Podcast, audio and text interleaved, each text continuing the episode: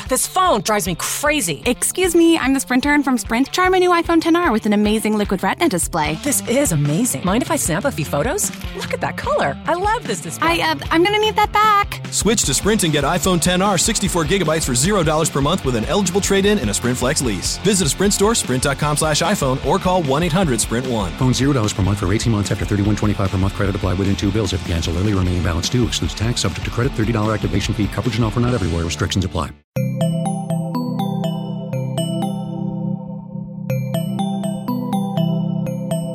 Estás escuchando Posta FM, Radio del Futuro.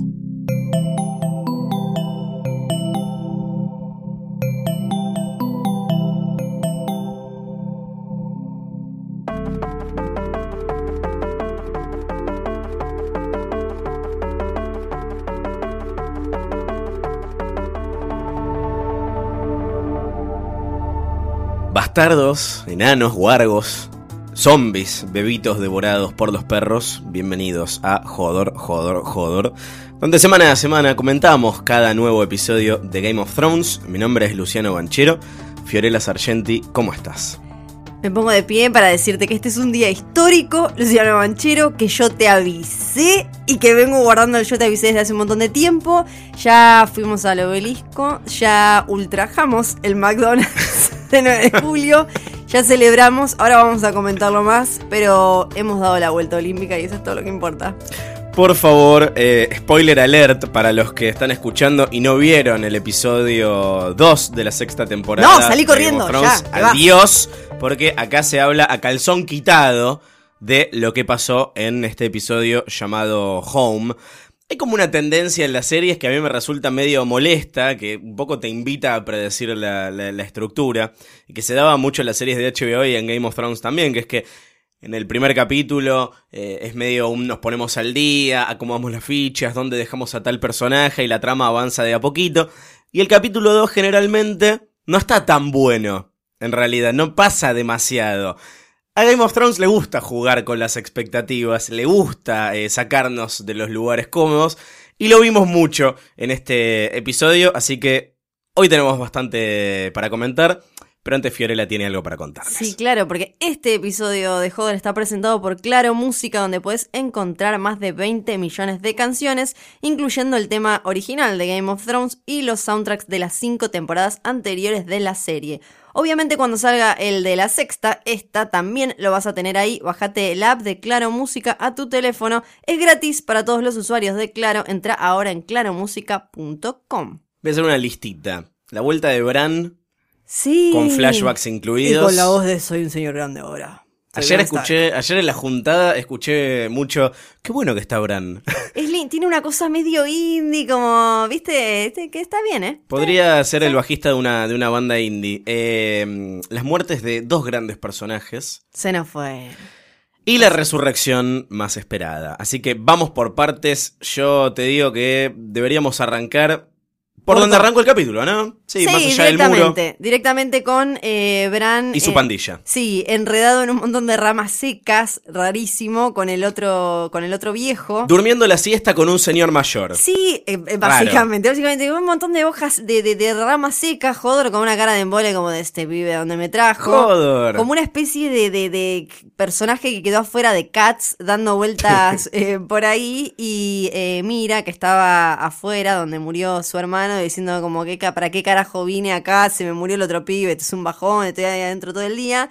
¿Y qué pasó con todo eso? ¿Qué es lo que vieron y, y demás? Bueno, más o menos habíamos hablado acá de que eh, el viejo este viene a ser el cuervo de tres ojos de que Bran veía en sus sueños y demás desde que cayó por esa ventana que empujado por Jamie Lannister. ¿Te acordás cuando Jamie era malo? Exacto, ¿te acordás que dijo como, ah, este nos vio, ah, pum, y listo. Las y ahí cosas quedó que hago por amor. Tushidin. Ay, cierto, ¿te acordás? Eh, y quedó ahí Tushidin. Era este cuervo el que le hablaba, el que le decía no vas a volver a caminar, pero vas a volar y todas estas cosas. Él eh, finalmente finalmente lo encuentra después de conocer además a Jojen Reed que le dice tenés que ir porque vos tenés el don y demás. El don, el don, el don. Bran tiene además dos dones. Tiene el de, el de poder pasarse a su animal, a un animal, el de ser eh, cambiapieles, guardiar y todo eso, y además el de ser un green seer, el de poder ver cosas más allá. Para que te des una idea, hay uno de cada mil hombres tiene este poder de cambiar de piel y demás. es una bocha. Pará, y uno de, de entre esos mil, entre eh, uno de cada mil de los que guarguean pueden llegar a ver. O sea, son muy pocos los que. No, Westeros tampoco que tiene una población gigante. Vos me estás hablando como Pero de- por eso son un montón. No son un montón, son poquitos, porque cada vez eh, fueron quedando menos. Sí. Por eso Bran, en realidad, hasta que aparece Bran, este señor, este viejo, este cuervo, venía a ser el último.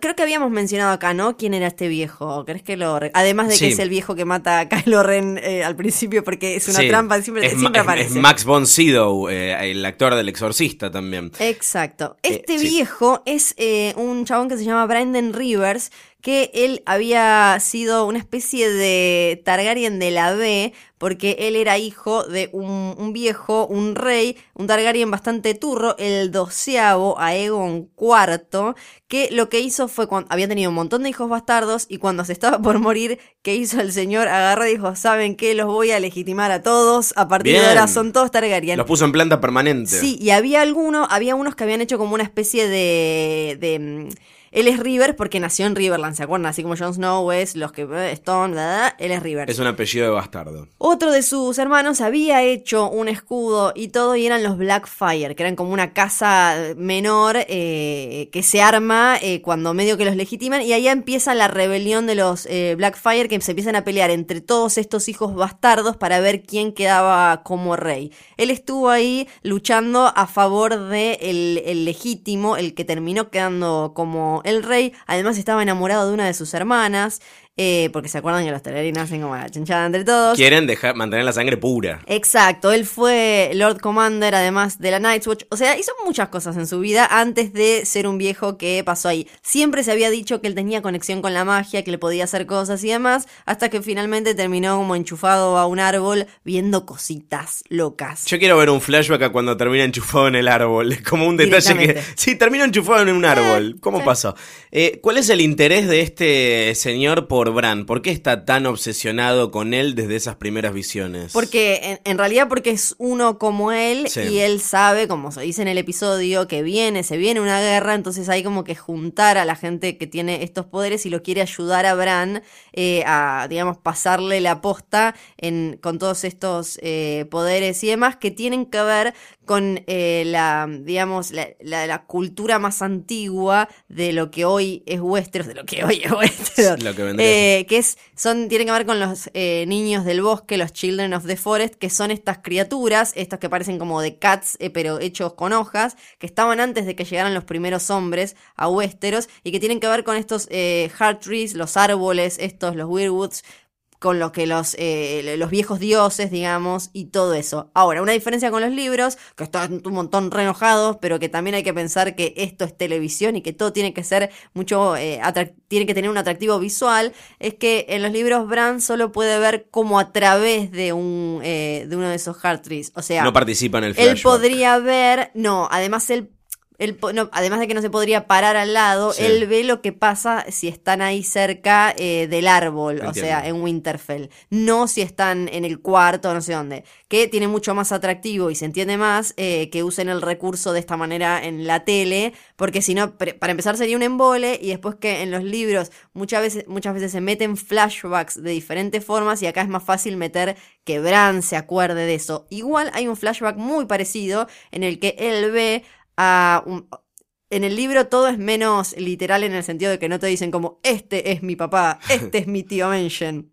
Y, eh, pero él ve algo así en el que está su papá, está, eh, está su hermano y está su tía, Liana, y ya te la muestran ahí como que ella también quería ahí andar guerreando con los pibitos y demás. Me gustó mucho que en el episodio llegara a caballo, porque en el libro se menciona varias veces que ella era muy buena con los caballos, ella y, Brandon, el hermano mayor, y además eh, incluso Ruth Bolton dice que era casi mitad caballo ella, pero que solo su hijo le ganaba, su hijo el muertito, ¿no? El Sí. que en la serie ni apareció ni demás. Así que fue un lindo detalle, no solo que apareciera Liana, sino que, que apareciera Caballo y una giladita, la frase que le dice Ned Stark a su hermanito Benjen, que le dice algo así como tapate la cabeza, que si no te se le dice Jon Snow a Oli cuando le está enseñando a pelear. Muy linda, como que, ah, de ahí le aprendió. Entonces, recapitulando, son los del flashback eh, Ned, Benjen y Liana. Liana. Y aparece Stark. también eh, Roderick Cassell, que era el maestro de armas, que también aparece, eh, se lo menciona después cuando Theon recuerda, yo lo decapité, bla, bla, bla, pero ahí aparece jovencito y aparece, aparece el nuestro. Aparece nuestro querido Hodor, que parece que en el DNI tenía otro nombre. Estaba anotado como Willis. Exacto, cualquiera. Bueno, en los libros se llama Walder. Lo comentamos acá. Claro. La, la- la supuesta identidad de Hodor. Sí, eh, que hay como un montón de misterio, a ver de, de dónde viene, cuál es su linaje y demás. La cosa que se llama Walder, como Walder Frey. En, en los libros se repiten un montón de nombres, porque además se usaba esto de ponerle el nombre de algún gran señor como para honrarlo. Acá y- lo bautizaron por Bruce Willis, obviamente. Claramente, claramente, porque por, por cómo habla. Y eh, entonces para mí, bueno, esto lo hicieron como lo de Aya Greyjoy, que en la serie le pusieron, ahora se me fue como Yada. Yara, Yara. Yara, ahí está, eh, para que no se nos confunda con Oya, Oya la salvaje que está con Rickon. Así Entonces, que igual, tipo, Rickon nunca más apareció, ella nunca más apareció. Sí, eh, Entró bueno, en el limbo de para Gendry mí, Baratheon. yo no sé si en esta temporada, pero en la segunda temporada hay, hay una historia. O sea, en, en Dance with Dragons hay una historia marcada para Rickon que todavía ni siquiera se mencionó. O sea que, como no la vi en los adelantos ni nada, quizás para mí en esta se menciona y en, la segunda, en la próxima temporada, digo, lo retomamos Sí, y demás. además sabemos que va a volver a aparecer en cualquier momento porque los Rickon no piden permiso. Qué lindo, qué buen chiste, ¿eh? Qué bueno, qué bueno. Me encanta, me encanta. Eh, entonces lo. es- Tenemos que traer reidores o poner risas grabadas también, porque si no cae- acá Jano se ofrece. Bueno, Willis, podía hablar. ¿Qué le pasó? No, hablar. no sabemos qué le pasó. No sabemos eh, qué le pasó. La que vemos ahí, Old Nan, es la. No sé, la. No, me parece que no- obviamente no se le dice Old Nan ahí. Pero es la que después era la niñera, la que le enseñaba Sí. a los pequeños Stark cuando arrancamos en la primer te- primera temporada. Es la abuela de Hodor. Y no se sabe bien de dónde salió. Hay, en un momento Oya dice que puede tener sangre de gigantes. También se dice que puede ser eh, hijo de Duncan de Tolvieron, que es uno de los protagonistas de estas pequeñas eh, novelas cortas que escribió eh, George Martin. En vez de escribir las novelas. En vez de escribir las, las que, las que tenía que escribir, porque hay una, hay una visión también en los libros en la que Bran ve a un hombre muy alto besando a una joven mujer que parecería que sería Old Nan, o sea, como que Duncan de Tol podría ser eh, un antepasado de, de Hodor. Y otro, otro detalle es que algunos dicen que Hodor podría ser el nombre del Great Other. ¿Quién es el Great Other? El gran otro. En los libros a los White Walkers se les dicen Others, otros. Y que supongo que lo habrán cambiado, además de que White Walker es muy canchero, porque otros era ya de Lost, ya estaba tomado, no Sí. se podía usar. Fue muy Eh, lost el flashback este, igual, ¿viste? Cuando sí. giran la rueda y viajan a conocer a la iniciativa Dharma. Sí. Fue medio así. Un poquito, un poquito. Eh, es como una especie de como la contra de nuestro amigo Rolor. Eh, ese vendría a ser el Great Adder, es como el, el dios de la oscuridad, lo- el frío, la muerte, bla, bla, bla, contra, digamos, el que Melisandre pelea, pero no hay que mencionarle medio como Voldemort, no hay que decir el nombre, pero algunos dicen que sería Hodor, pero nadie sabe cómo Hodor eh, aprendió esa palabra y por qué terminó diciendo solo Hodor. Sí, es un misterio Hodor que sigue. suena a Other. Sí. Other, other. Bueno, además hay toda una cosa de la cultura nórdica donde hay uno que se llama como Jodur, no sé qué, no sé cuánto, que Sí. dicen que lo podría haber sacado de ahí, medio como lo de Vader. eh, es- Da- Da- Darth Vader, Dark Father. Exacto, eh, sería como una cosa Es así. una pero trampa en es- posta. Es un misterio que sigue igual en los libros, tanto como en la serie. Bien, eh, y eh, el cuervo, mm, ¿cómo es que le dice en un momento? Algo como que se puede ahogar en los recuerdos, me sonó medio como, como a advertencia, casi amenaza. Claro, me parece que esto se, se menciona ya en los libros, como que está, básicamente puedes estar todo el día como un paquero dándole Sí. al recuerdo en vez de tratar de hacer Dándole algo, dándole como, ay, ahora quiero ir a no sé dónde, eh, mirando ahí, que es como mirar tele y babear todo el día cuando Netflix te dice como, todavía estás ahí, bueno, así pero metido recordando lo que quieras, porque puede chusmear lo que quiera. Netflix. Entonces, eh, por eso es que le dice eso, para que no caiga en la tentación, sobre todo porque Bran la viene pasando tan como el culo desde hace rato, eh, eh, poder estar ahí volver a Winterfell y que sea todo, la, la, la alegría es medio como ah, caer en la tentación. Antes de irnos eh, a Winterfell, que tenemos un montón de gente que nos está esperando, pero cada vez quedan menos personas, creo que es un buen momento para preguntar, sin ánimos en hacerlo demasiado largo, porque creo que se puede especular eh, de manera infinita. ¿Dónde está Benjen Stark? Benjen Stark, bueno, hay una de las grandes Para teorías- vos, porque ya lo discutimos Sí. acá igual. Para mí era eh, Colhans, este personaje misterioso que parecía muerto, que tenía las manos azules como si estuviera muerto, pero estaba todo vestido de negro y aparecía para ayudar a Bran, a Hodor y a, a Mira y a Jojen y los llevaba del otro lado del muro, que en la serie lo obviaron. Está ese famoso, eh, eh, ese famoso como eh, primera versión de no me acuerdo ahora eh, qué libro es, donde la editora le pone a George Martin, le pone Colhans es Benjen y él le pone no. No.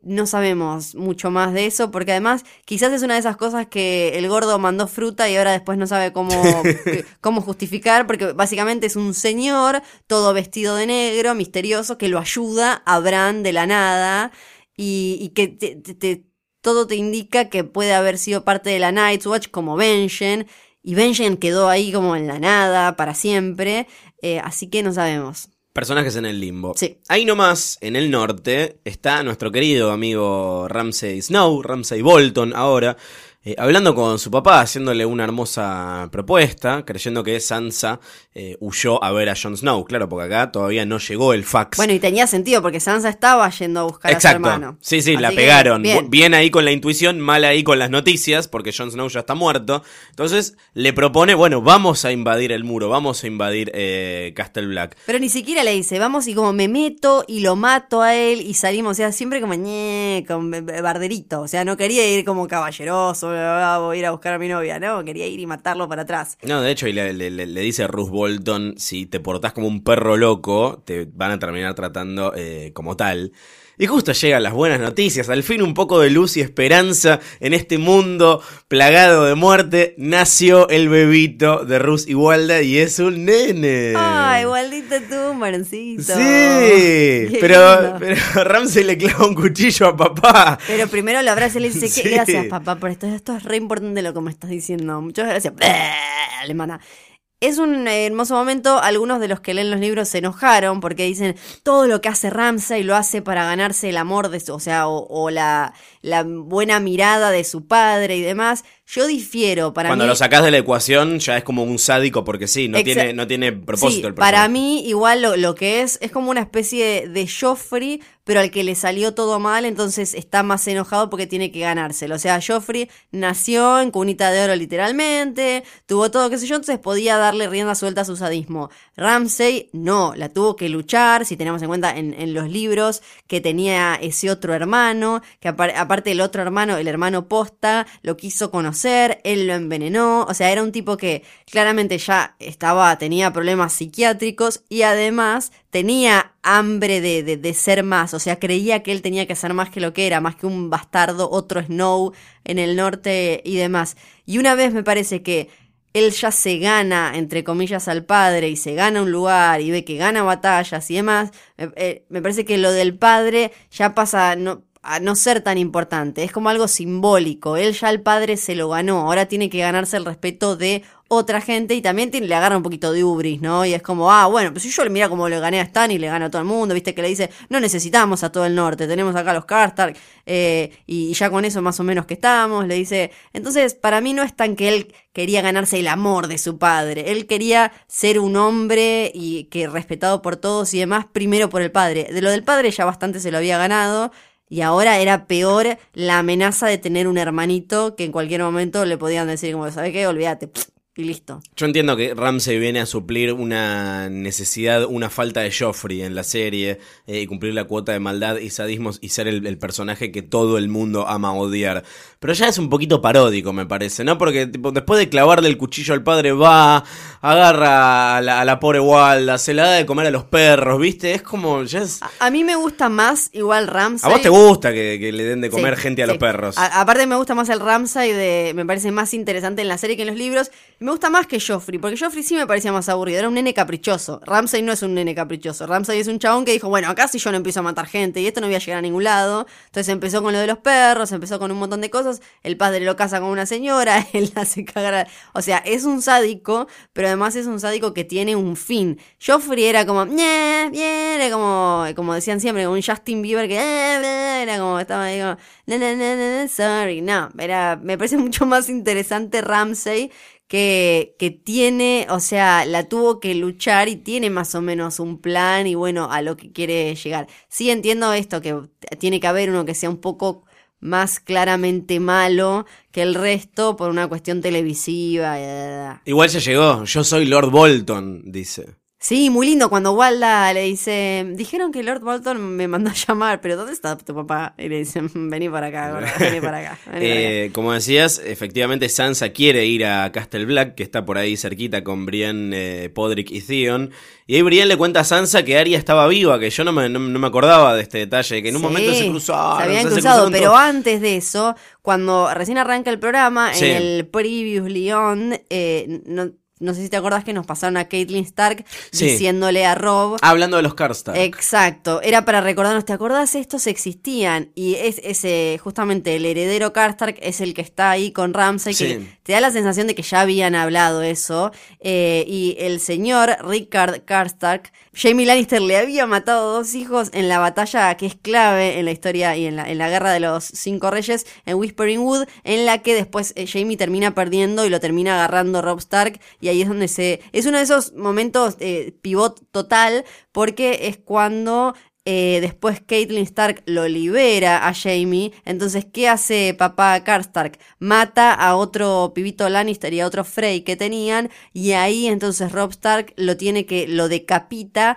porque eh, lo desobedeció. Y al decapitarlo, el viejo le dice, vos no sos mi rey, lo maldice, lo no sé qué. Y todos los Karstark se le van enojados porque ellos son familiares. Por eso es Karstark. Porque tienen... eh, em, una, un linaje en común, entonces le dice como sos eh, Kingslayer, mata familia, que no es Kingslayer, es Kingslayer.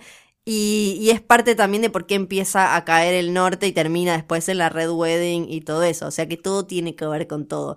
Volvíamos a Sansa. A Sansa, que Arya está viva, eh, y acá, bueno, Theon le dice que no puede ir con ella, porque John no lo va a perdonar. Yo no me acuerdo cómo había terminado todo eso. O sea, John sigue pensando que Bran y Rickon están muertos, que son los, los Claro. bebitos que había y prendido además, como le dijo, aunque le expliquemos que yo no los maté, maté, por ejemplo, como le dice a Cassell, maté un montón de gente que trabajaba en Winterfell y no, ni pinchaba ni cortaba ni nada. O sea, eh, recordemos que él es el culpable de que hayan matado al Maester, a Ludwig, a, la, a Old Nan, a todo el mundo. No, a Old Nan la mataron en King's Landing, pero a todos los que estaban ahí, o sea, el que les cocinaba, el que no sé cuánto, los mataron a todos. O sea que por más que que John le dijera, bueno, no, está bien, no mataste a mis hermanitos y a toda esta otra gente. Sí. Entonces tiene sentido, además, que, que Theon quiera tratar de volver a su casa. Además, con toda esta tortura que sufrió, nos olvidamos de que Theon en algún momento tuvo un intento de ser eh, villano. O sea, ahora te da pena y decís, ay, Sí, es el hermano de Lily Y Allen". empezás a valorarlo más a Alfie Allen cuando ves esas escenas que estaba como, ah, re, era como re prongudo, bla, bla, bla. Y Hasta que se la cortaron. Claro, y ahora lo ves y está con todos los dientitos rotos, todo, qué sé yo, ¿no? pobrecito. Entonces, ¿qué hace Theon? Dice,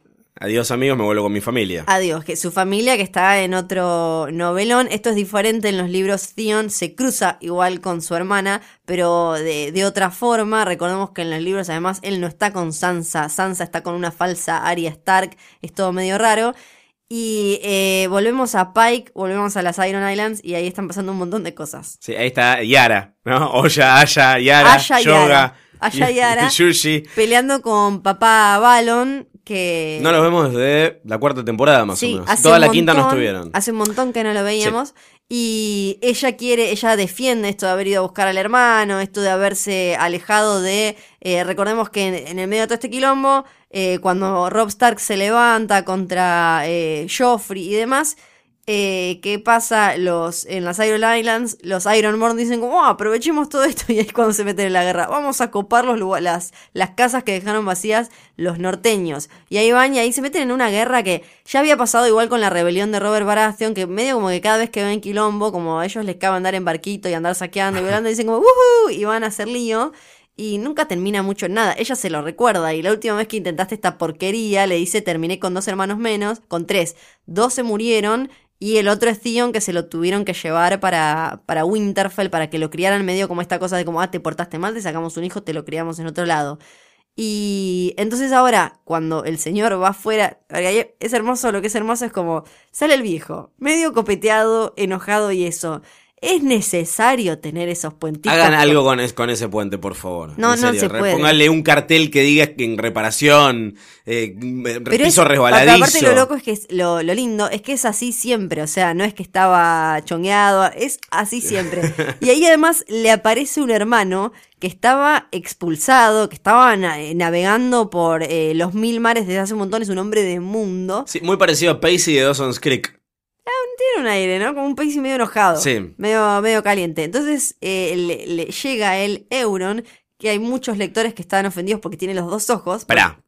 Sí. No, le- no lo nombran en el capítulo, solamente le dice brother, brother, Le brother, dice brother, brother. brother. Exacto. ¿Cómo se llama este tipo? Euron Greyjoy. Euron Greyjoy. que eh, le dicen cross eye en eh, como ojo de cuervo Ojo mocho. porque Ah, no. le falta le falta le falta un ojo y es un tipo eh, no sé cuánto se me cuánto mencionarán de toda esa historia en la serie pero es un tipo súper jodido que ellos son varios hermanos creo que cuatro si no me acuerdo ahora eh, y eh, él violó a una de las esposas de Victarion, que es otro hermano, que es el tipo más serio, el, el más, el que se encarga de, el que Balon manda y es como el encargado de toda la flota y demás. Eh, Victarion lo quería matar, pero como no se puede matar a, a tu, no puedes matar a tus parientes, Menos mal. lo expulsan y lo mandan por ahí, y ahí se va Euron a dar vueltas por el mundo, supuestamente anduvo por la antigua Valiria, que recordemos que es un lugar que está eh, como maldito, y por un montón de lugares, entonces tiene, eh, es como, es como quien fue a Europa y viene y Asia, viajado, claro, y te viene como, ay no, porque la que va es comer no sé qué, bueno, ese es Euron que cae con toda su cultura, tiene como brujos con los que ya se cruzó Daenerys, tiene eh, sacerdotes, o sea, tiene un montón de cosas que ellos no tienen.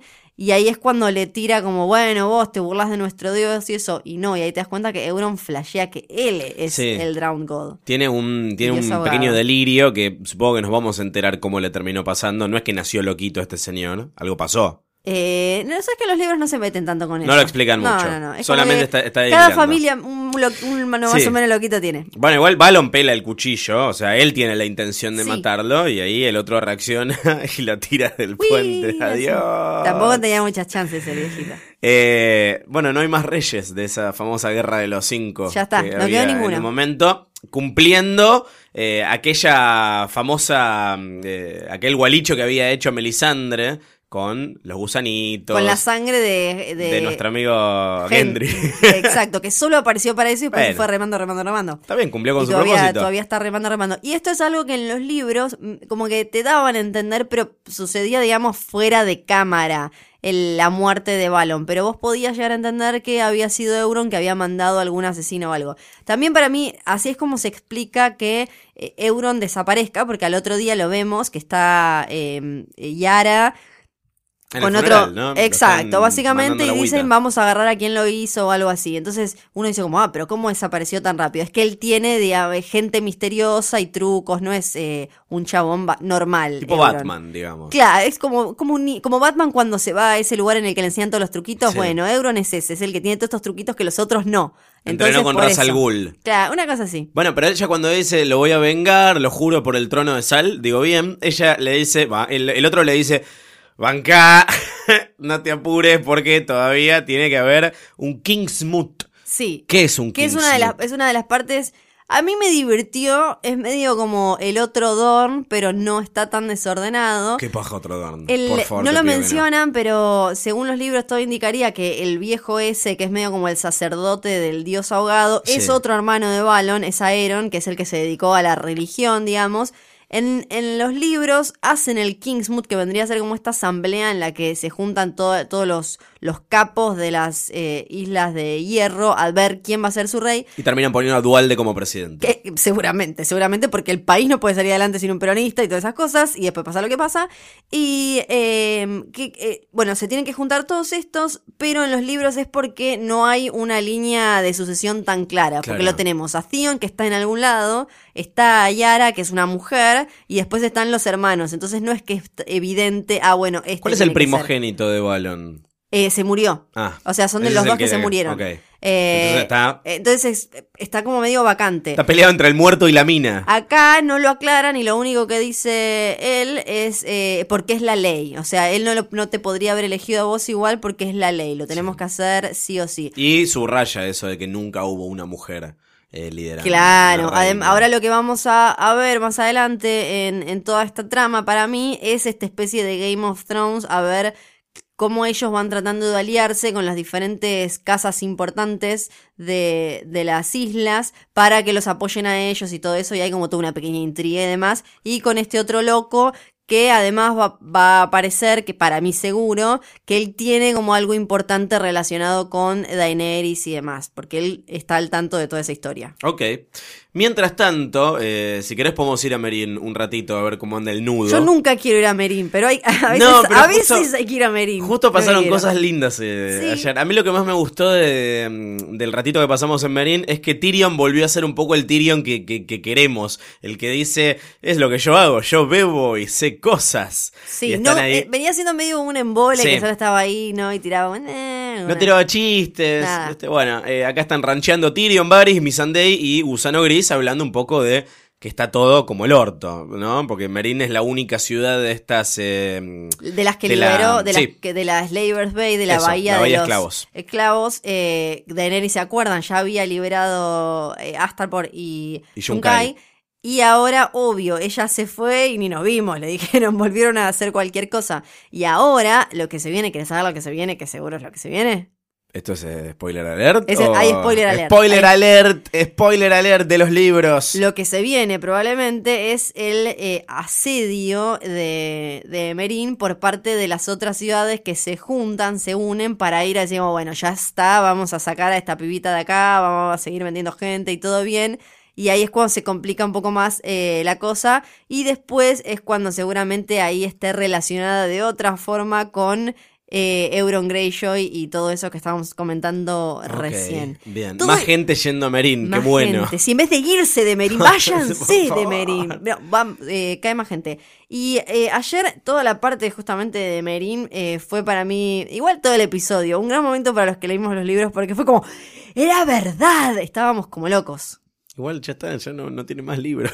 Pero no tenemos más libros, pero para, pa, pa, para. Soltar. Nada. Eh, todo lo que pasó ayer. Sí. No, lo, no lo, los que leímos los libros, ¿no lo venimos tirando desde hace un montón? No ¿Lo sé. hubieras adivinado solo si mirabas la serie? Yo no escucho Eh, este no, podcast. No. lo escucho, yo no te escucho cuando hablas. Ayer, ayer, ¿qué dice? Él empieza, Tyrion empieza a hablar de los dragones, ¿no? Sí. De lo- porque a mí me encantaba leer de los dragones, porque yo soñaba con tener uno, cosa que en los libros se habla, incluso él prendía fuego cosas, eh, flasheando como que tenía un dragón que le tiraba fuego y demás, y qué, qué es lo que él, a lo que él jugaba, que era un Targaryen. Y entonces, ¿qué le dice? No, bueno, ¿y los dragones distinguen si sos amistoso, no? Sí, le dice. Entonces, ¿qué hace Tyrion? Baja a visitar a, a Viserion y a Raegal. ¿Y ellos qué hacen? Son mancitos. Son mansitos con él. Ahora, algunos... ¿Vos estás diciendo? Sí, estoy diciendo eso. Eh, algunos igual se enojaron porque él no le habla en alto valirio a los dragones y los dragones solo entienden alto valirio por esos dracaris, que me parece a mí una gilada porque para mí la gracia no es que ellos están entendiendo exactamente la historia que le está diciendo Tyrion. Aparte, porque- chicos, son como perritos, los dragones no hablan. Exacto. ¿Viste cuando al perro vos le hablás como, no, porque ahora te voy a hacer la comida? no sé qué"? Babau. La única palabra, puede, ¿cuántas palabras es que aprenden los perros? 200, 300, no me claro. acuerdo. Lo que entiende es eso. comida. Entiende más palabras que yo. Sí, un poquito así. Eh, entiende la palabra comida. Todo el resto que vos le dijiste es cuando le decís acá, comida, comer, le decís. Y listo. Todo lo demás que vos le contaste no entendieron. Entonces, para mí, algo eh, similar pasa con los dragones. No es que eh, si le hablas en alto valirio le podés contar un chiste a Jaimito y jaja, se te caga de risa. Entonces, para mí, lo que él estaba haciendo de hablarles es para que entendieran el tono y sintieran cómo respiraba y demás. Y además, personalmente, creo que ellos le dieron bola a él y dejaron, me gusta mucho cuando no se distinguía bien, viste cuál era cuál, estaban flaquitos, eso me dio mucha pena, era como esta Daenerys, un desastre de madre, pero eh, cuando se le acerca, eh, no sé cuál de los dos era para que le saque la cosita, muy lindo momento. ¿Por qué para mí fueron tan mansitos con él? Porque Tyrion también es un Targaryen. ¿Por qué? ¿Por qué? Porque No, igual si quieren saber, esto lo hablamos en algún capítulo anterior de Hodor, pero eh, hay gente que seguramente se está enterando de esta teoría recién ahora. Eh, exacto, eh, los que libros... subrayo la palabra teoría. Es teoría, es teoría, es teoría con menos pruebas que la de, de John. Sí. Ahora- pero ahora vamos. ahora vamos. Es teoría con un poco menos de pruebas, pero está como bastante ticiada, digamos. Hay frases como Tywin diciendo, ya que no puedo probar que no sos mío.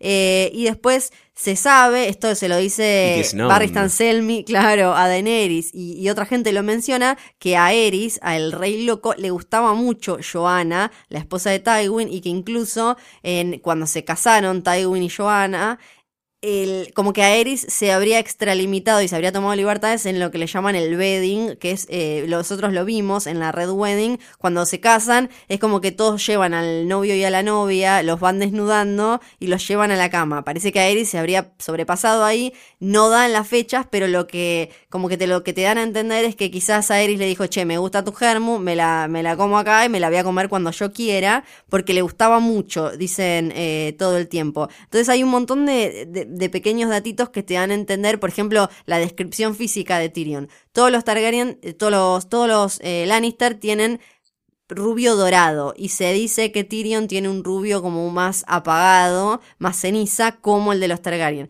Tiene, por ejemplo, un ojo verde y un ojo negro, lo que supuestamente para ellos eh, hay mucha genética en, en, Sí, sí, en veo. Canción de Hielo y Fuego. Entonces que dicen que eso sería sangre CSI mezclada. Westeros. Y como Joanna y, Tyrion y Tywin eran primos lejanos, primos cercanos, ya no me acuerdo, no deberían tener, deberían tener los mismos ojitos. En cambio, si fuera Aerys con Joanna, sí le podrían haber eh, salido así. O sea que hay un montón de cosas que te dan a entender eso, además de toda esta historia de el dragón tiene tres cabezas, que no se refiere solo a Dani tiene tres dragones, eh, sino como que... eh, los Targaryen como que vendrían de a tres, digamos, entonces en ese sentido serían Tyrion, Daenerys y Jon Snow, que a la vez, si te pones a pensar, son los protagonistas, lo- los personajes más fuertes, no solo en los libros, sino en las series, casi siempre, no solo por, esto no es por popularidad, porque si la trama no lo apoyara, no podrían haber cambiado todo para eso, son siempre en los que se está, está basado no solo el marketing, sino todo. O sea que los tres dragones serían eh, Tyrion, Daenerys y Jon, según Sí, hasta tiene, por ejemplo, cosas como los tres mataron, entre comillas, a las madres al nacer, los tres mataron a alguien por amor, Tyrion a Jae, ¿se acuerdan? Eh, Jon Snow a Ygritte, o sea que, que él la traicionó y demás, y Daenerys a Khal Drogo, o sea que eh, tienen como un montón de coincidencias. No sé, te la dejo picando. Estoy agotado, vamos a un corte y enseguida volvemos. No, vamos a King's Landing, donde tengo algunas preguntas antes de, de pasar a qué, a qué ocurrió acá. Sobre cositas que tienen que ver con la, con la continuidad, que ya varios habían marcado eh, lo del collar de Melisandre, que en una escena de una temporada anterior no lo tenía puesto. Sí, ya diste tu teoría Sí. termo sobre por qué en Por realidad Dios. eso no es así. Sí. Pero las serpientes de arena se habían quedado en el puerto, no se habían subido al barco. Entonces, ¿cómo terminaron apareciendo en el barco y matando a Tristane? ¿Te acordás de Hay eso? todo un debate Eh, no con eso que yo no lo sé. No lo- la verdad es que no lo entiendo bien, pero es una cuestión de edición de la serie. Algunos dicen que ya estaban volviendo a Don. eh, y ahí fue cuando pasó. La verdad es que me parece que ahí les quedó poco claro. Sí, o sea, porque el barquito estaba quieto. ¿no? Sí. Y el otro, eh, llevan ataúdes a todos lados cuando van a lugares porque el cuerpo de Marcela estaba volviendo en un ataúd en el barquito. Yo supongo que sí. No Por será las dudas, porque se muere tanta gente que. Claro. Bueno, eh, el punto es que Marcela ya está ahí en el septo de Baelor con las piedritas esas que les ponen en, en- en los ojos. Acá explican lo de las piedras, ¿viste? Un detalle que Sí, eh, muchas veces queda gracioso. Eh, y Tomen no la deja entrar a, a Cersei acá. Dice, yo te quiero proteger, mamá, te quiero cuidar, soy Sos un pésimo muy rey. para entrar. claro, no podés.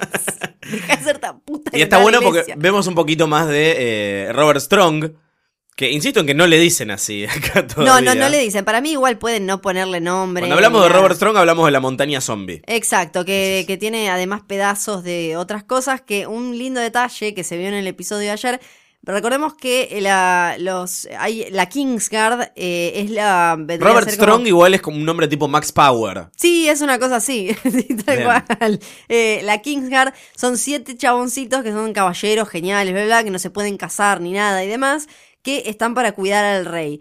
Robert Strong es uno de ellos, eh, son los que tienen capa blanca, como Jamie, por Sí. ejemplo. Y ayer se vio claramente que él no está para cuidar al rey, porque venían los otros, que eran de la Guardia Real extensa y normal, y le tiraron las órdenes del rey y él estaba dispuesto a ir en contra. Es el con guardaespaldas de Cersei. Claro, es el guardaespaldas de Cersei, cuando en realidad debería ser un Kingsguard más. Sí. Y después lo vemos a Tommen pidiéndole disculpas, diciéndole, mami, quiero que me enseñes a ser más fuerte. Quiero ser fuerte.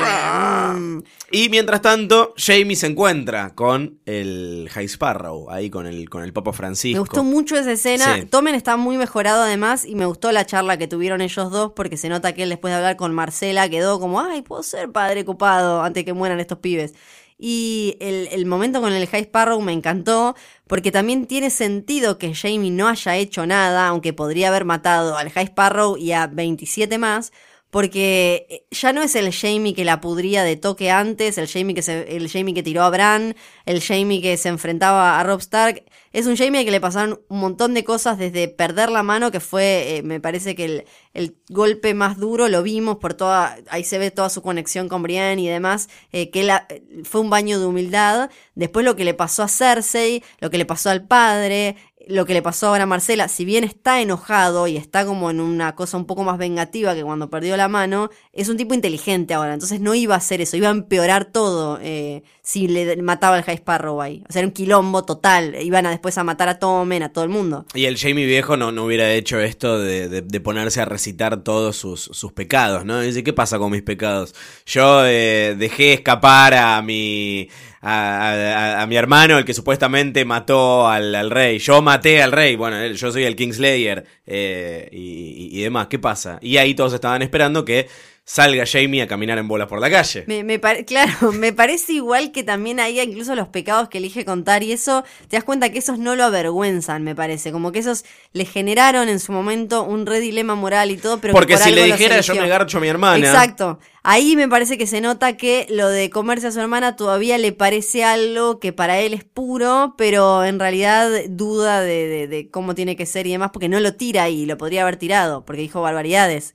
Pero entonces creo que ahí es como, bueno, estos no estaban del todo bien, pero un poco orgulloso estoy. Este mm, no tanto. Se va a pudrir todavía. Sí, bueno, esa es una de las partes en las que para los que leemos los libros me parecen más interesantes porque no se sabe. O sea, un, un poder como el que tiene el High Sparrow ahora, como le decía ayer, no tenemos nombre, no tenemos nada, pero podemos derrocar un imperio. Es súper interesante qué va a pasar eh, y nosotros no tenemos ni idea.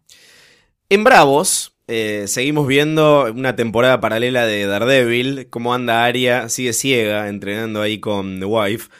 Y aparece eh, nuestro querido amigo Jacken, que le empieza a tentar con comidita, con un lecho calentito, con devolverle la vista. Y es una prueba de fuego para Aria, porque eh, a todo dice que... que No es nadie, no es nadie, no soy nadie, no no soy nadie, nadie, no soy nadie, no soy nadie. Le dice, bueno, listo, aprobaste. Y ahí le pide que la siga y ya no es más una mendiga. Y ya no es más. Eso es todo lo que pasó nada, con Aria nada. ayer. Es mucho más interesante lo que pasó con la conversación con Sansa mencionando a Aria y se pueden sacar muchas más cosas a futuro que él de- debió dar sopa si no decís que sos Aria Stark. Eh. No, igual me, me- me- me gusta que haya pasado esto porque nos saca de- de- de- del loop en el que pensé que íbamos a entrar, que era Sí. una serie de entrenamientos en los que Arya se iba a poner de a poquito cada vez mejor. Acá sigue siendo malísima en combate ciega, pero el, el- el objetivo real, el digamos moral de, de- de alguna manera, esto de decir que no tiene nombre, que no tiene cara, eh, que no es nadie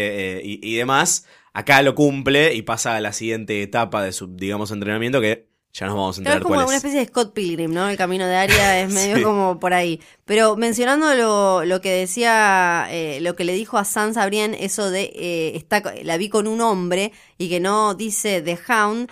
Eso también eh, arrancó un montón de especulaciones porque The Hound, vieron que lo dejamos como muerto. Sí. ¿Se acuerdan? Cuando no, Pelea- lo dejaron muriendo. Exacto. Pero no lo vimos morir. Y quedó ahí. No lo vimos morir, en los libros tampoco lo vemos morir. Y después ahí está la sospecha de que eh, está vivo. Y Ian McShane, un actor que mencionamos acá, pero no sabíamos bien qué papel iba a interpretar. Y ahora eh, sí hay un poco más de datos. Que sería una especie de mezcla entre Septon Merivald y el, eh, el Elder Brother de la Quiet Isle. Que es eh, con los que se cruzan Podrick y Brienne en su camino buscando a Sansa y Arya. Él en una entrevista dijo hace poco, voy a ser como un ex guerrero, que ahora está como en un grupo de pacifistas, qué sé yo, y voy a traer de vuelta un personaje que ustedes creían muerto. En su momento, ¿qué pensamos todos? Que va a revivir a Jon Snow. Claro, pero eh, para, para muchos lo que esto significa es que va a ser este tipo con el que se cruzan en un momento que eh, tiene un agente ahí en un lugar como pacífico y demás, medio como eh, a- al costado de todas estas guerras, que eh, lo que hace es, bueno, tiene un tipo ahí que es muy alto, muy, muy, muy deforme de alto y tiene cicatrices y heridas y demás Huh. similares a las que había tenido The Hound. A The Hound además le roban el, el casco y el casco anda dando vueltas por ahí, hay toda una cosa. En los libros además, una de las partes más misteriosas que me parece que los que los leyeron eh, van a coincidir es cómo termina la historia de eh, Jamie, que, que según eh, lo que vimos va a ir a Riverrun en esta temporada como en los libros. ¿Spoilers? Spoiler alert. Spo- muy bien, muy bien, porque ya me había olvidado. Qué tremenda que En un sos. momento, en un momento eh, se cruza, Brian lo encuentra, se le acerca y le dice, tenés que acompañarme porque si no, The Hound va a matar a Sansa. Y queda todo ahí. Ok. Pero a todo esto, eh, Brian ya se había cruzado con Lady Stoneheart, que acá no está. O sea, hay un montón de cosas que no sabemos cómo van a seguir. Bien. Bueno, con esto terminamos este episodio de Game of Thrones. Gracias a todos. Creo que no nos olvidamos de comentar nada, ¿no? ¡No! ¡Quedaron un! Pues sí, ya está. Estuvimos No, en no, todos lados. eh, el- estamos hablando del regreso más histórico de... del- de, de- mira, no, no puedo, ¿Quién vol- no puedo ni hablar. No puedo el ni hablar. regreso de The Hound, ya hablamos. No.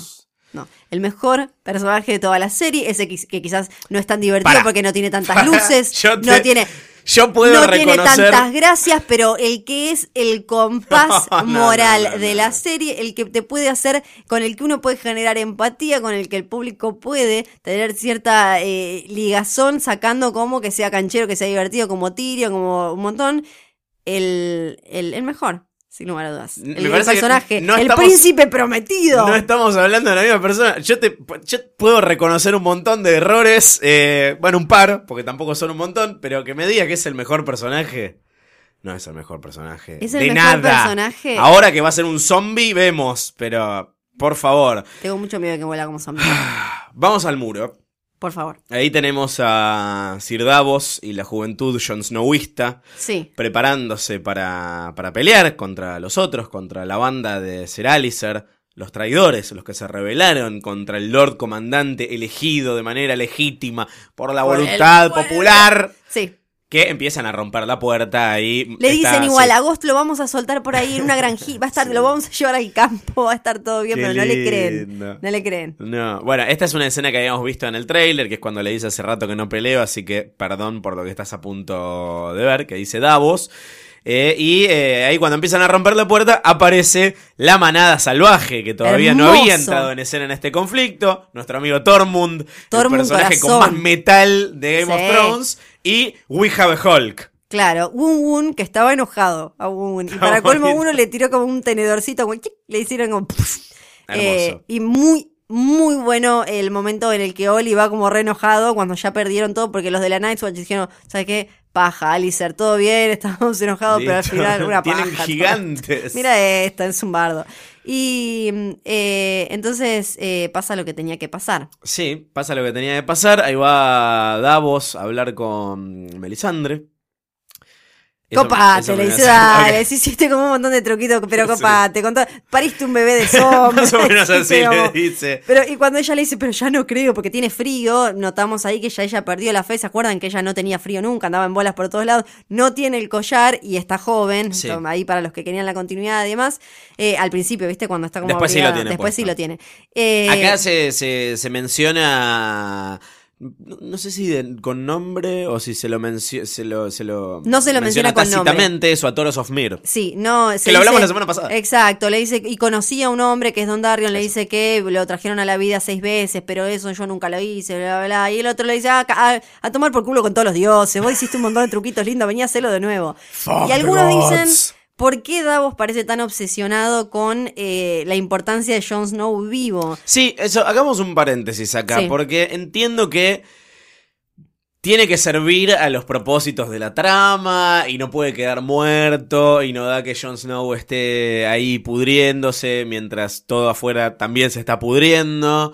¿Por qué es tan importante que esté vivo Jon Snow? ¿Qué tiene Jon Snow que hace que... A mí me parece que es bastante obvio, teniendo en cuenta cómo porque es sos un Davos. termo. ¿Cómo es Davos? Davos es un tipo que eh, a él eh, es, es lo más parecido a Ned Stark que tenemos vivo. Es eh, que él siempre va por lo correcto, lo que, lo que está bien. Es un tipo que perdió los dedos. Por, o sea, salvó a que un montón de gente no muera de hambre. Y aún así dejó que le cortaran los dedos el mismo tipo al que él salvó, digamos, de, de todo eso. Porque es, verdad, él estaba contrabandeando. Entonces, en realidad, él había estado en contra de las reglas y no había jugado, digamos, en buena ley y demás. O sea, es un tipo que tiene un, que tiene códigos eh, muy duros y demás, eh, no como Stannis, ¿no? Que tiene como le, le interesa la paz, le interesa que de verdad la gente está bien, perdió perdió la familia, o sea, entonces para mí tiene sentido porque sabe, che, si este pibe muere, estamos a la buena de cualquiera de los 800 dioses que tenemos porque no quedó nadie para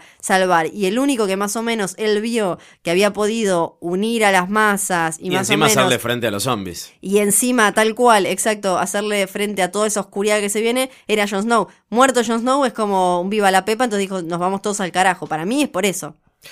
Le lava el cuerpito, le corta el Ay, los pelo, tira así el, el vello púbico al fuego. Sí.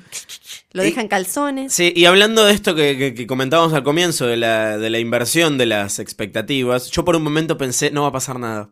Dije, Yo también. no va a pasar Yo hasta nada. lo decía en voz alta para era como, no va a pasar ahora igual, seguro que después, creía como varios que mandaron mail que decían, no, para mí después lo van a quemar y como es Targaryen va a volver a la, Sí. como, como Dani de, y, pero pasó. Pasó, se van todos del cuarto decepcionados. eh, y Ghost, cuando se despierta de la siesta, ahí John abre los ojos como... como... Cuando se despierta de la siesta, igual. Esto es como red de persona que no leyó los libros. Estaba durmiendo la siesta. Contame, dale. Te, te morí de ganas de hablar de esto, habla. Se paran dos segundos, se paran un ratito en Ghost, en el lobo de Jon Snow, que estaba El ahí. perrito. Durmiendo el perrito, que me encanta porque ahí se ve lo gigante que es Sí, sí, muy al lado del cuerpo de Jon Snow. Que igual es un enano. Y ahí vemos como que algo pasa, algo le pasa a Ghost y se despierta. Y ahí es cuando Jon Snow hace como. ¿Qué le pasa a Ghost? No sabemos bien qué le pasa eh, a Ghost porque en los libros quedamos en que lo único, lo último que él pensaba era Ghost.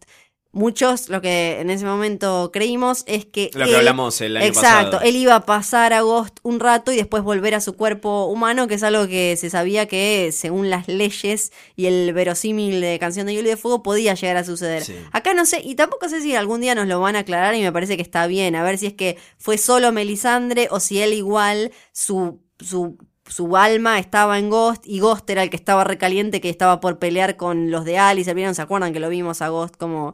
eh, entonces me parece que no lo van a aclarar nunca y que está bien que no lo Está bueno que esté sugerido igual, porque te, te da lugar como para pensar, bueno, pasó al cuerpito de Ghost un rato y con la magia de Melisandre logró volver. Acá lo que entendemos es que simplemente revivió finalmente. Revivió. Ahora Eh, vamos a ver cómo, porque también está el tema de... Sí, ¿cómo y Claro, qué pasa? ¿Qué va a que pasar? cómo- cómo, vuelve, digamos, porque lo que pasa en no es que uno revive y ya está. No, eh, por ejemplo, Caitlyn Stark, que vuelve tres días después y entonces ya estaba medio podrida, eh, vuelve y no tiene nada humano. Lo único que quiere es venganza y la- sale a matar a todos los Lannister, todos los Frey y demás. No habla, es un zombie, básicamente.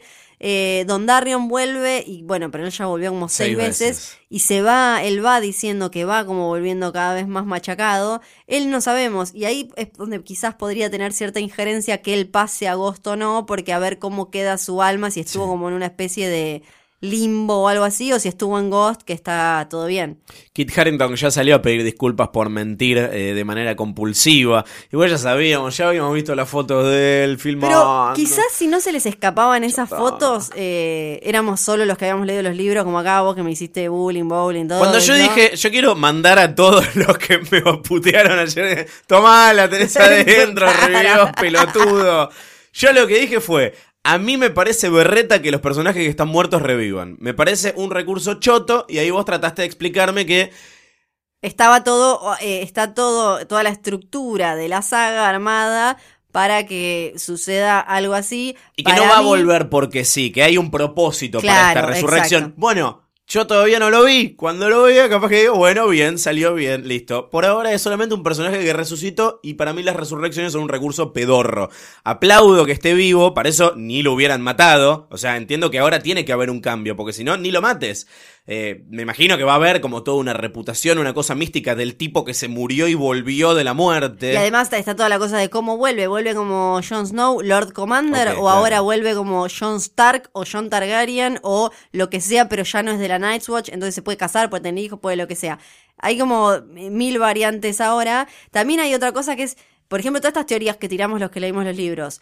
eh, están también, hay que basarlas en lo que es una buena construcción narrativa y demás. No hay que delirar de más. Algunos dicen como, bueno, y si al final resulta que el príncipe prometido es eh, Mira Reed, dicen algunos, ¿Qué? no podría No. ser así. O sea, o, en realidad podría ser, pero hablaría muy mal de las capacidades como escritor de George Martin, porque Bueno. eh, todo tiene que ver con vos, eh, cómo vas construyendo. Si vos me estás señalando todo el tiempo algo y ese algo al final no importa, y de golpe me decís, ah, no, era el carnicero.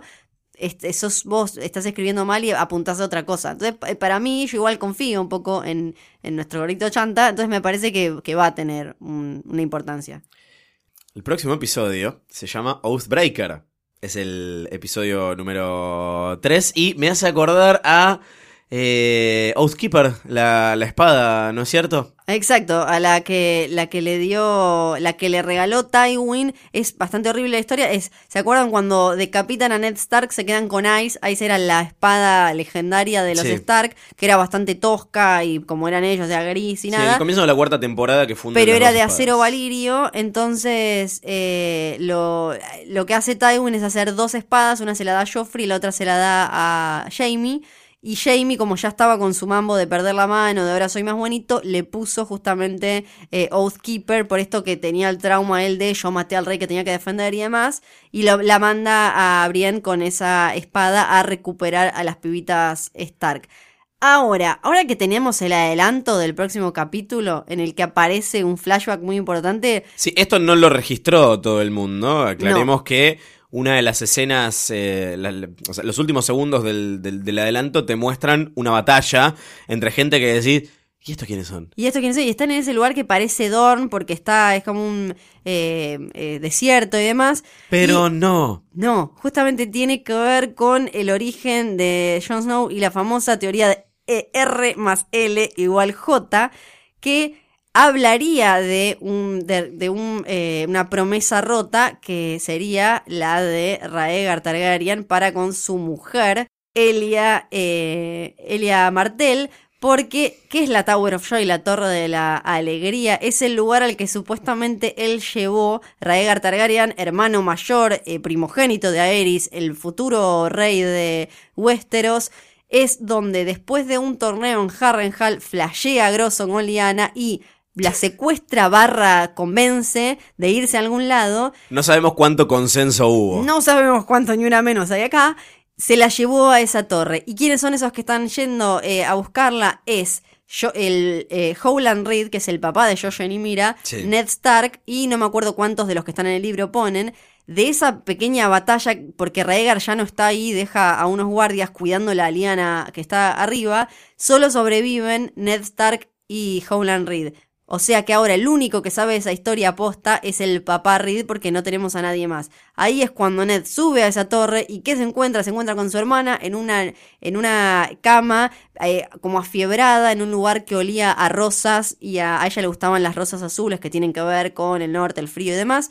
Eh, en un lecho que olía a rosas y sangre. Ella ya estaba moribunda y lo último que le dice es prometeme, Ned, prometeme. Y ahí es cuando todos decimos como ahí cuando le da el pibe, Jon Snow, y él después vuelve para arriba y eh, se lo lleva y se lo queda. O sea, está ensangrentada porque acaba de parir. Exacto, para, es la, para mí es la única, o sea, porque hablan de fiebre y sangre y no mencionan ningún tipo de herida. Entonces uno dice como sangre le salió de la amiguita porque acaba de tener al, al crío. La amiguita. Y la fiebre porque te pueden pasar 3.000 cosas pariendo en esas condiciones Dicen. y demás. Ese momento es clave para todo lo que vino después. Es el principio de la rebelión de Robert Baratheon, el principio del fin. Todo arranca en un torneo en Harrenhal cuando eh, el eh, Raegar, en vez de elegir como reina de la belleza y la no sé qué a su esposa, le pasa por al lado y le deja la flor a Lyanna Stark y ahí se pudre todo porque Robert se iba a casar con Lyanna. Raegar ya estaba casado y demás. Raegar, un tipo que estaba muy obsesionado con esta eh, profecía del príncipe prometido, tenía hijos y qué sé yo, flashea y se la lleva para allá. La deja ahí, se va y ahí cuando eh, ahí después bajan eh, Brandon Stark, que se estaba yendo a casar con Caitlyn, o sea, mira todas las cosas que no pasaron por No. eso. Se estaba yendo a eh, comprometer, a arreglar su casamiento con Caitlyn Tully, que después fue Caitlyn Stark, pero por, por Ned. Baja y eh, lo agarra a Eris cuando va a reclamarle, che, como tu hijo secuestró a mi hermana, mira dónde la tiene, lo encierra, después viene papá Stark, que estamos hablando del abuelo, de los pibitos de ahora, y ahí arranca todo el delirio de Aerys y es cuando después se termina revelándole medio reino y le da la excusa también a Tywin para eh, meterse y sumarse y traicionarlo a los Lannister. ¿Vos pensás que la van a poner toda arriba de la mesa y van a contar efectivamente que R más L igual J, que John es mitad Stark, pero no por el lado que pensamos y es mitad Targaryen? Para mí la van a dejar picando, ¿no? La verdad es que no me imagino que la tiren toda en la mesa, me da la sensación de que de alguna forma lo- te lo van a dar a entender. Quizás llegamos a ver un bebé que igual ahí vamos a enloquecer, todos va a ser un delirio, pero no, no creo que haya Lo van un a momento... sugerir. Claro, no, no creo que haya un momento literal en el que nos digan como, este bebé es ese, ¿eh? No creo. Pero es, mu- es un momento muy importante, tiene sentido que aparezca en la serie por, por como les decía, después igual la semana que viene seguro hablemos más, Eh, es un momento clave, no solo por las vidas las cuestiones personales de todos estos personajes, porque aparte son cosas que acarrea desde Da- Daenerys todavía, eh, sino también político, porque es el momento en el que cambió y en el que cayó la casa Targaryen para siempre. O sea que es clavísimo. Todo esto y mucho más en el próximo capítulo de Game of Thrones, que eh, acá seguimos viendo los nombres de los próximos episodios y el cuarto ya tiene nombre, se llama Book of the Stranger, no sé a qué te suena a vos que estás más versada en estas eh, cuestiones, libro del extraño. Y ese, sería. claro, ese tiene que ver con los eh, siete dioses. Hay que ver si ahí no aparece un poco más el High Sparrow y, y nos metemos un poco más con la fe y todo eso que va a pasar. Hay que ver ahí. Y el quinto se llama The Door, la puerta. Uh, ese no sé. No tenemos idea. No sabemos. Tenemos mails A que ver. nos mandan a jodor.posta.fm. Les pedimos sus teorías más falopa. Hay algunas que son muy falopa. Eh, primero quiero agradecer a Calu Olmo que nos mandó un mail hermoso, lleno de elogios absolutamente irreproducibles porque nos da mucha vergüenza. Eh, y vamos a ver algunas de las teorías que nos mandaron y después vamos a elegir alguna que será premiada. Eh, acá Alejandro dice, mi teoría especulativa es esta. Jon Snow es revivido definitivamente, para mí en el episodio 3 o 4. Bueno. Y como ya murió, su guardia termina y tiene el camino libre para hacerlo bosta al esquizofrénico de Ramsey, cosa que pasará en la batalla de los bastardos en el episodio va a pasar, 9. Va a pasar. Lo comentamos Sí. en el primer capítulo de esta temporada, qué puede llegar a ser el episodio 9 y qué es la batalla de los bastardos. En esos, Dani se hace jefa nuevamente de los dos Raki, cuando la mascotita Drogon aparece a defenderla, vuelve a Merina a romper todo, a hacerse más amiga de Tyrion, que además es su medio hermano. Acá eh, esta persona o leyó muchas teorías o leyó los libros. La tercera traición a Dani se le hace Dario, que es el jefe de las arpías. Eso sería tremendo. Sería, eh, no, sería peor para mí que, no, no, sería no, no. muy tremendo. Sí, sí, pero aparte ella siempre fue buena con él. Ni siquiera, no, no, o sea, no, no es como con, eh, se me fue, como llorá, Sí. que lo frienzoneó y todo y que él podría estar iracundo, ¿no? Eso sería, sería muy, muy difícil. ¿Saben Muy estaría bueno que sea el jefe de los hijos de las difícil. A ver si es el mismo que digo yo. Varys. Ah, sí, sí, estaría lindo, estaría lindo. ¿Quién ibas a decir vos? No, yo iba a decir tipo eh, ponele. Algo como re, no. pero, pero igual sería como re de la nada, No, claro, no, sería como re de la nada. Pero Varys, Algo más esperable de una Sí. persona de tejes y manejes. Varys podría ser, ¿te imaginas si es Varys y termina apareciendo a Egon? Porque en el libro él está también, eh, viste que está en todo. Sí. Y Aegon es supuestamente el hijo de Raegar que no lo habrían matado, habrían matado a otro bebé en su lugar. ¿Te imaginas? Tres yo ya igual no, me- no sé si me gustaría ir. Ah. Pero qué sé yo. Y sigue Alejandro, al final los Dothraki se suben a los barcos y van a Westeros, a Tommen lo matan por nabo y se termina así la premonición de la divina de Cersei. El loco Euron se hace rey y con el cuernito ese famoso de los libros hace que se venga abajo el muro en el último episodio y ahí te quiero ver en la séptima. No creo que pasen tantas cosas en Son, esta son temporada. dos, eh, dos cuernos distintos. Ah, igual. ok. Bien. Está, hay un cuerno para llamar los dragones y un cuerno que supuestamente va a tirar el muro abajo. Muchos cuernos. Acá Julio hace una pregunta que un poco la contestamos, que es ¿los dragones obedecen a cualquier Targaryen? Lo pregunto por la escena del tráiler del dragón en el calabozo y Tyrion, esto es anterior al capítulo de ayer evidentemente, espero que él sea Targaryen y no le haga daño. ¿Obedecen a cualquier Targaryen? Eh, no, hay un montón de cosas que no, te, no son súper mega archiclaras. Sí. te, sí te dicen que cada Targaryen tenía su dragón y demás, pero uno entiende que sí, que obedecían a cualquiera, pero que claramente eh, la, la madre, bueno, por eso hasta ella tiene una relación especial con Drogon, por ejemplo, que es superior a la que tiene con eh, Viserion y, y Raegal. O sea que eh, para mí pueden, pueden obedecer a cualquiera, pero tienen un vínculo particular con uno, uno solo. Bien, acá Sebastián nos tira más teorías, dice que Bran oficia de narrador viajero en el tiempo, como Felipe Piña en ese programa de tele en el que te contaba la historia argentina con Playmobil, se llamaba Algo habrán hecho. Eh, gracias a esta Cierto. movida descubrimos que John es hijo de Liana y Raegar. Eh, la temporada termina con Dany zarpando a Westeros y con los White Walkers cruzando el muro, o con Bran descubriendo que el cuervo de tres ojos es el capo de los White Walkers y onda que ahora le toca a él liderarlos, todo mal. Bueno, es, Bueno, es eh, para- Estos mails, algunos son anteriores al capítulo de, de ayer. ¿eh? Claro, claro, porque claro. nos estamos poniendo al día. En el capítulo anterior de Jodor no leímos mails. Sí, claro. Eh, Melisandre tiene visiones en las que lo ve a Bran y, y lo ve al, al cuervo de tres ojos y ella los cree como herramientas y armas de los, de los otros, o sea, de, de los White Walkers. Sí, O sea que no, se, no sería tan raro. de los Hodors. Sí. Joaquín dice, esta temporada creo que uno de los momentos que todos esperan, pero que no va a traer sorpresa es la resurrección de John. Creo que va a ser Melisandre con un apasionado beso, le va a devolver la vida. Bueno, vi en muchos mails, estos son apenas algunos de los que mandaron, pero mucha coincidencia con dos cosas. Uno, que Melisandre iba a revivir a John chapándoselo. Sí, ¿por qué? Y que, o que John iba a revivir cuando lo quemaran, como a Daenerys. Claro, porque como R más L igual J, era como, estaba esa idea de se va a meter en el fuego como Dani con la pira de Caldrogo y demás, y iba a salir ahí. También hasta incluso se dijo de, algunos decían, ah, a Tyrion lo va a prender fuego porque en el tráiler estaba editado pillamente para que pienses que eh, alguno de los dragones le estaba tirando fuego a Tyrion, que al final no fue así, decían como, ah, pero quizás no se quema porque es Targaryen. Pero al final todo eso al pedo porque ayer me- lo vimos tosiendo Sí. a Jon Snow, estaba como pidiendo un taxi. Estaba medio un Uber, estaba medio ahogado. Eh, tenía un poquito de flema.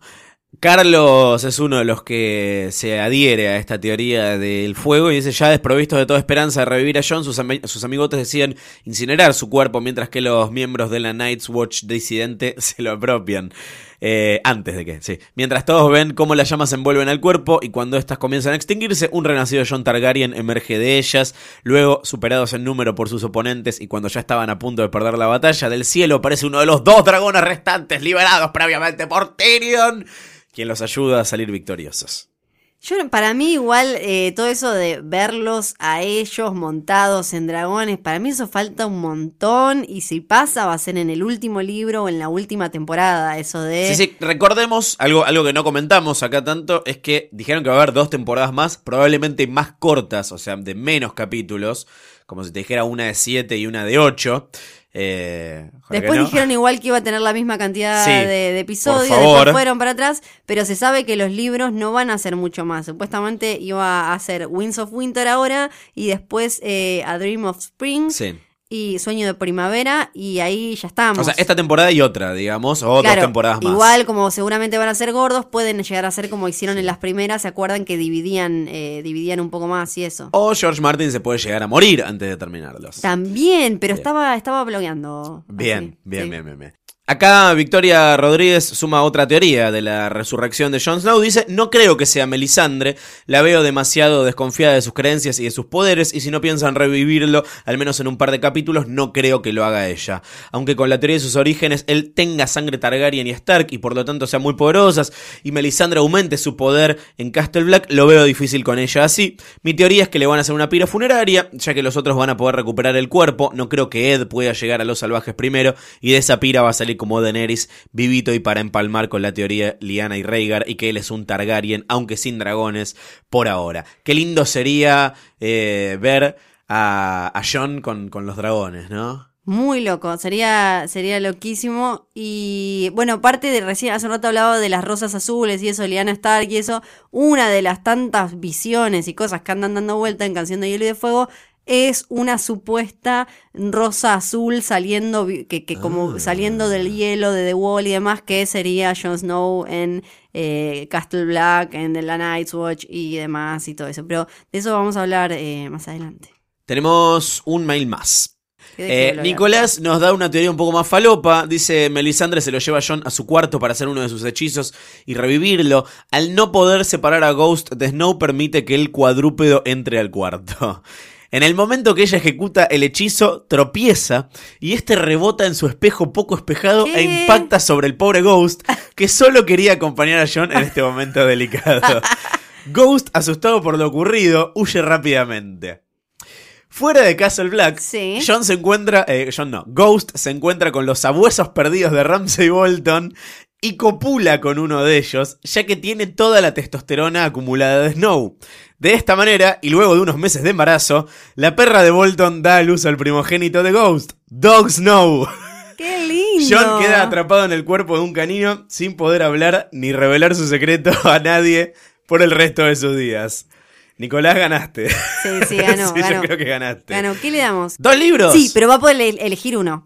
Gracias a la gente de Penguin Random House. Tenemos dos libros para que elija. Eh, tienen tapa muy bonita. Tenemos Tienen, el pueden el elegir entre la Biblia y el Martín Fierro. Festín de Cuervos y Tormenta de Espadas. Pueden elegir, eh, puede elegir el ganador uno y el otro se lo damos a otra persona. Bien, me Bueno, parece perfecto. digo. Así que, Nicolás, nos vamos a estar comunicando con vos para que te quedes con tu hermoso premio. Gracias, Penguin Random House. Tienen un millón de nombres porque Muchos están nombres, en todo el mundo. Jodor.posta.fm, jodor.posta.fm, ese es nuestro mail. Ahora que sabemos que revivió Jon Snow, queremos que nos digas.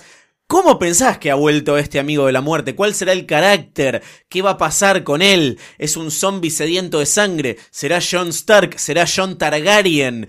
Teorías, falopas sobre... Babeará, hablará bien. ¿Qué hará? ¿Se hará encima? ¿Tendrá que usar pañales? Dirá todo eso. Hodor. Claro, que, ay, mirá si aparece y dice solo como joder, joder, joder. Sería todo muy bonito. Pero bueno, la semana que viene la Torre de la Alegría yo me voy sonriendo. Como llegué, me- seguimos dando la vuelta olímpica. Nos juntamos de vuelta en el obelisco y en un par de horas. Eh, yo soy Luciano Banchero. Yo soy Fiorella Sargenti. Eh, chao, disfruten, sean felices. Volvió Jon Snow, volvió la alegría. Hodor.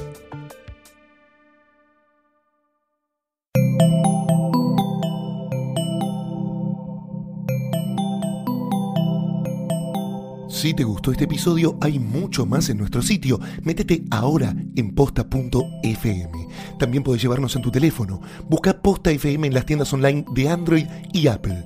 Seguí con Posta FM, radio para escuchar cuando quieras y donde quieras. Posta.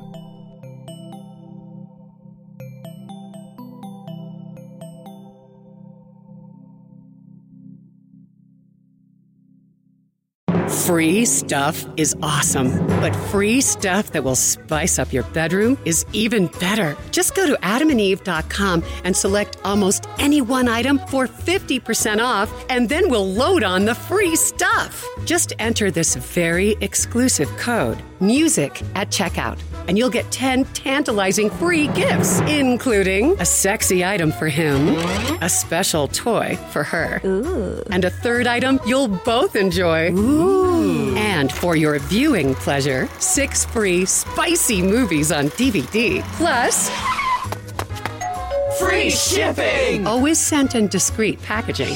So go to adamandeve.com now. Get 50% off plus 10 free gifts when you enter the exclusive offer code MUSIC. That's M U S I C, because without it, no free stuff. That's music at adamandeve.com.